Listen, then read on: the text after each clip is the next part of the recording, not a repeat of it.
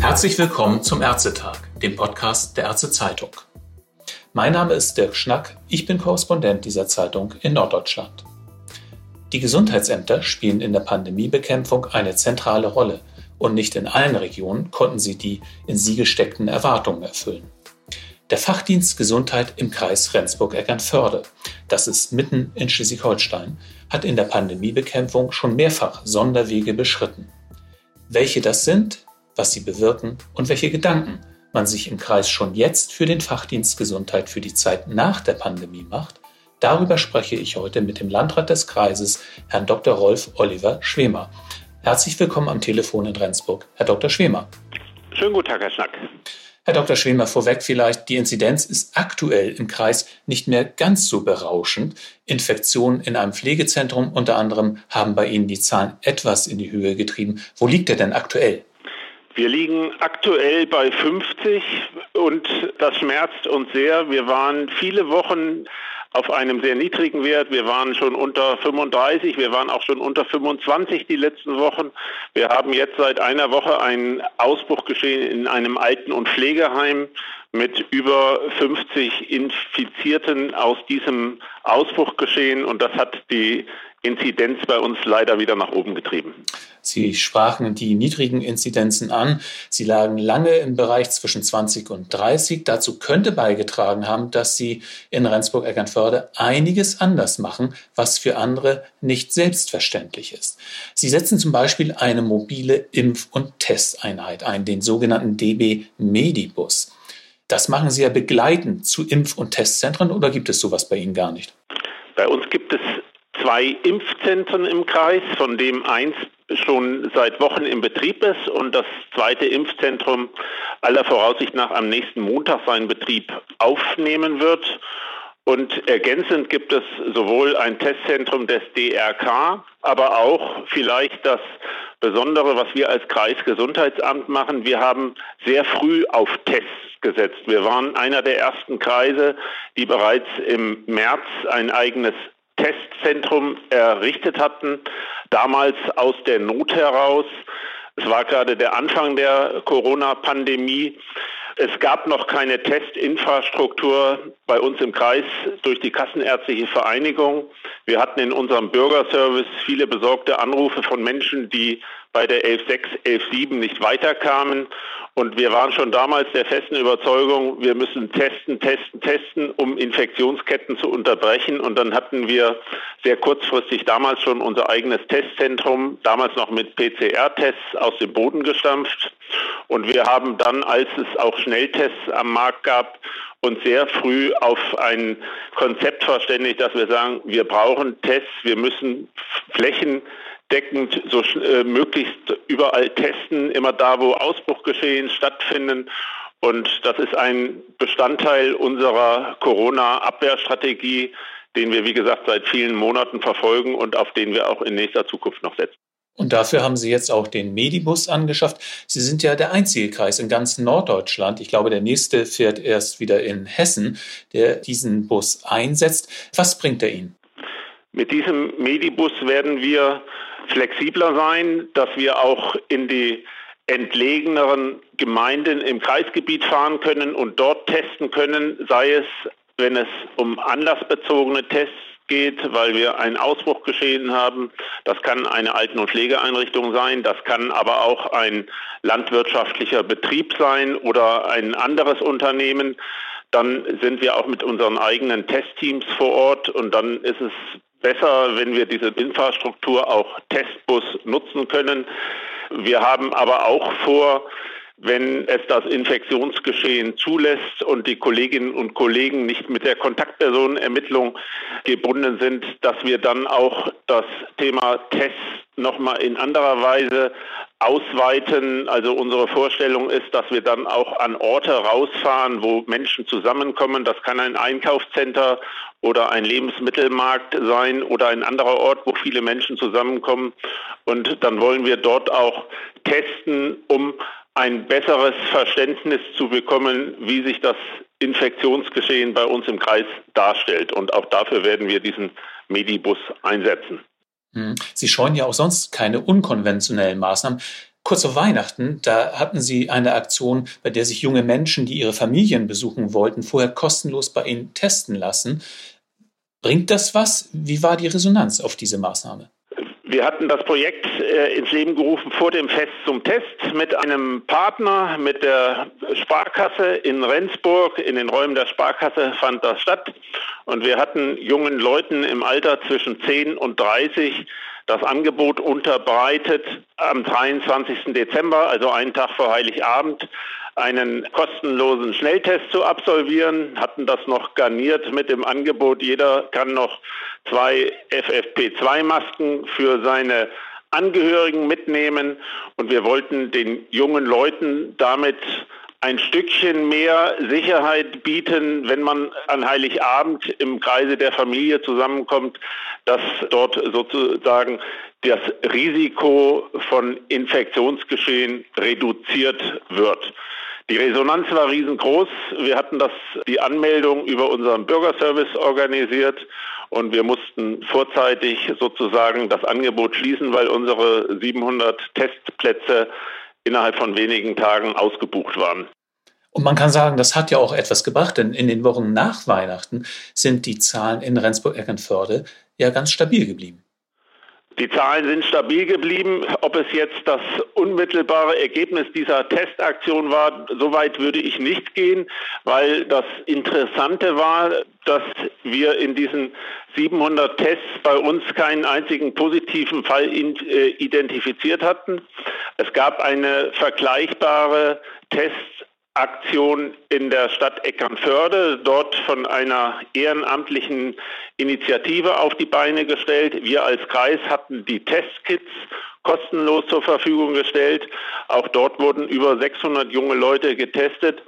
Auch dort gab es keinen einzigen Infizierten. Wir erklären uns das ein Stück weit somit, dass wir mit diesem Angebot vor Heiligabend, vor dem Fest zum Test, vielleicht auch gerade die jungen Leute angesprochen hatten, die sowieso sensibilisiert sind, was den Umgang mit Corona-Regeln anbelangt und so weiter. Also insofern, es war eine Absicherung für die jungen Leute, wenn sie über Weihnachten mit ihren Eltern oder Großeltern zusammenkommen.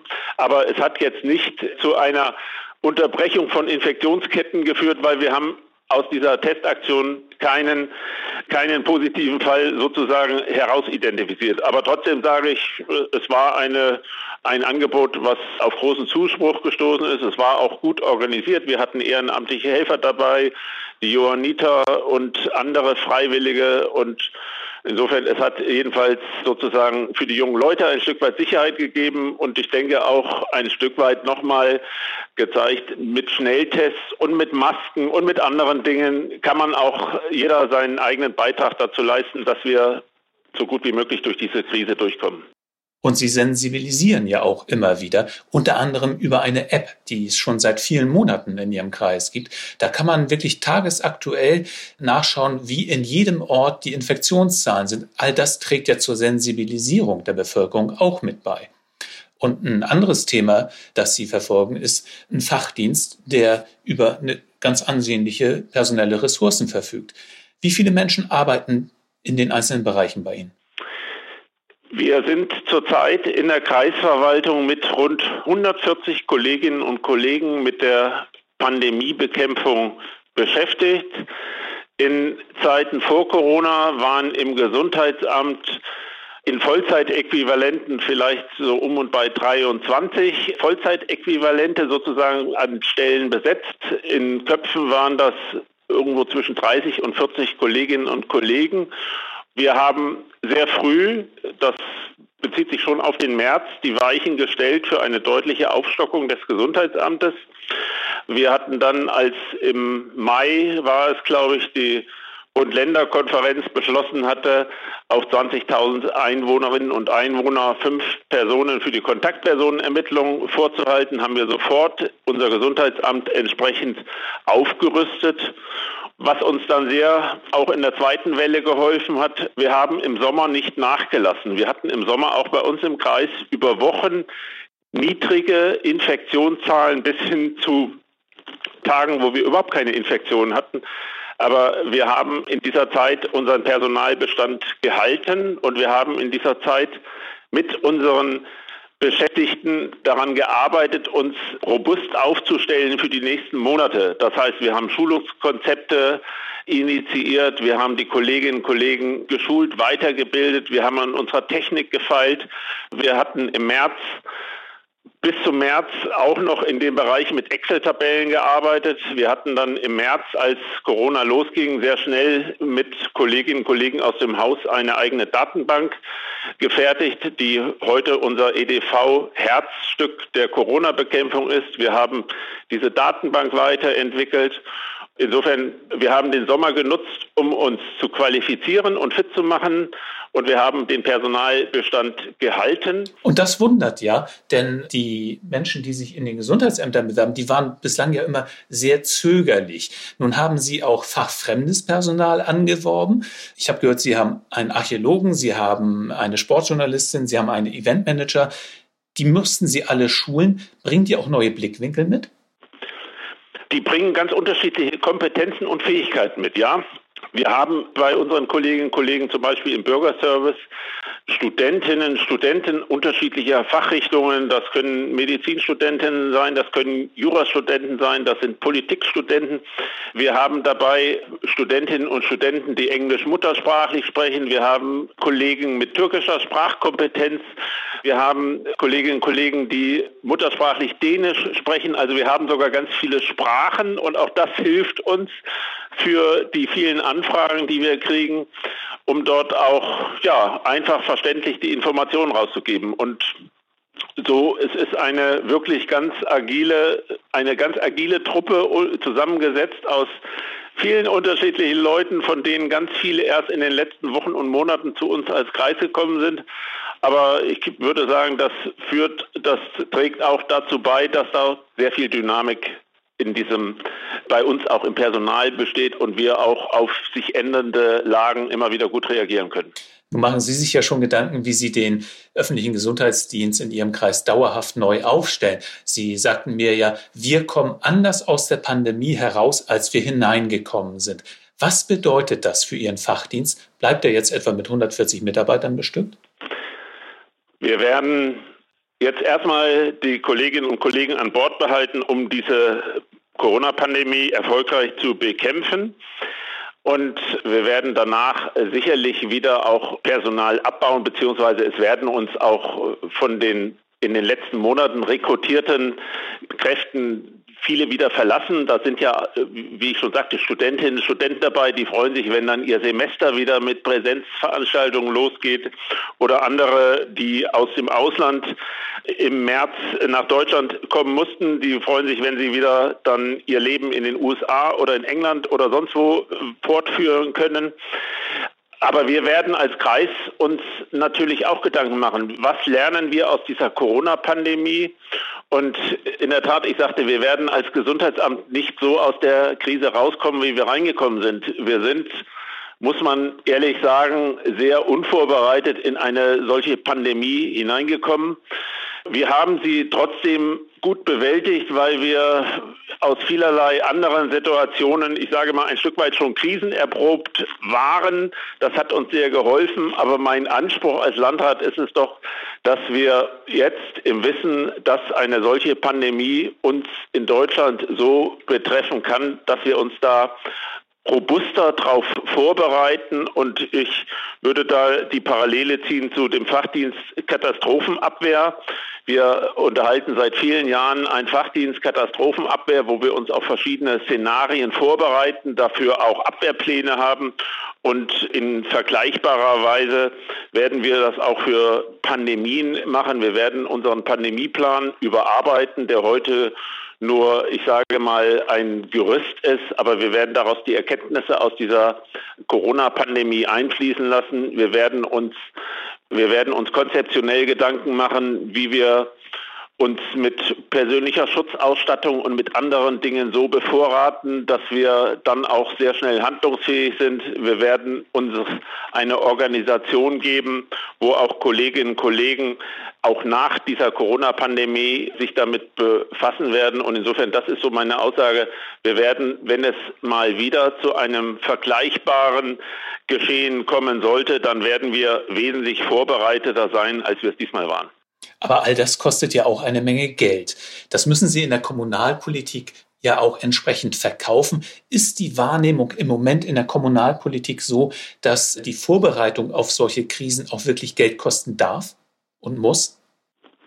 Ich würde für die Kommunalpolitik die Aussage tätigen wollen, äh, der Kommunalpolitik wie auch mir als Landrat, wie uns allen, würde ich mal sagen, in der Gesellschaft ist ja nun deutlich geworden, welchen volkswirtschaftlichen Schaden es verursacht, wenn man eine solche Pandemie nicht schnell und gut bekämpft. Und insofern ist jeder Euro, den wir heute ausgeben, aus meiner Sicht gut angelegtes Geld. Und ich bin sehr sicher, dass ich dafür auch den Rückhalt und die Unterstützung der Kommunalpolitik bei mir im Kreis bekommen werde, wenn wir uns dann für die Zukunft dort aufstellen. Und dabei wird mir sicherlich helfen, dass meine Kommunalpolitik, aber auch die Öffentlichkeit bei mir im Kreis, einschließlich der Bürgermeisterinnen und Bürgermeister aus den Gemeinden, die ja meinen Kreis letztendlich über ihre Kreisumlage finanzieren, dass alle Akteure hier einen Eindruck haben, wie die Pandemiebekämpfung bei uns als Kreis läuft und dass man auch mit Dingen, die etwas Geld kosten, damit auch Gutes bewirken kann im Sinne von die Inzidenzzahlen möglichst niedrig halten. Also insofern, ich bin sehr zuversichtlich, dass ich dafür die erforderliche Rückendeckung bekommen werde. Sie denken ja jetzt in Rendsburg auch schon über neue Aufgaben für den Fachdienst Gesundheit nach, etwa im präventiven Bereich. Welche Aufgaben können und wollen Ihre Mitarbeiter denn wahrnehmen, wenn die Ressourcen in Zukunft nicht mehr durch die Pandemie gebunden sind? Da gibt es ja so Stichworte wie Impfen, Reisemedizin, also etwas schwebt Ihren Mitarbeitern ja bereits vor. Äh, ich weiß, dass meine Kolleginnen und Kollegen in diese Richtung schon denken. Ich bin dort, ich sage, lasst uns jetzt erstmal die Pandemie bekämpfen und wir werden danach uns angucken, was haben wir daraus gelernt, wo kennen wir vielleicht auch, wo wir in anderen Dingen auch noch, sage mal, unser Angebot ein Stück weit ausweiten müssen. Wir werden das auch nicht ohne die niedergelassenen Ärzte im Kreis machen können. Und insofern sage ich, das ist für mich auf der Zeitschiene ähnlich wie wenn wir uns mit der konzeptionellen Aufstellung für die Zukunft befassen. Das ist für mich in der zweiten Jahreshälfte angesiedelt. Jetzt gilt mein Augenmerk erstmal noch der Pandemiebekämpfung. Wir sind noch mittendrin. Und in der zweiten Jahreshälfte hoffe ich, dass wir dann durch die dann hoffentlich gute Verfügbarkeit von Impfstoff uns auch wieder mit dem Blick nach vorne beschäftigen können. Was lernen wir daraus? Was machen, was heißt das für das Aufgabenportfolio des Gesundheitsamtes? Wo müssen wir vielleicht auch mehr machen, als wir es in der Vergangenheit gemacht haben? Und darüber werden wir uns dann in der zweiten Jahreshälfte unterhalten. Also eine ganz wichtige Botschaft auch für die niedergelassenen Ärzte in Ihrer Region.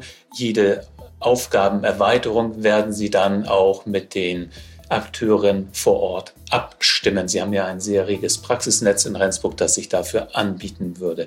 Herr Dr. Schwemer, vielen Dank für das Gespräch. Ich drücke Ihnen die Daumen, dass die Inzidenzwerte in Ihrem Kreis wieder sinken. Vielen Dank. Ich sage auch vielen Dank.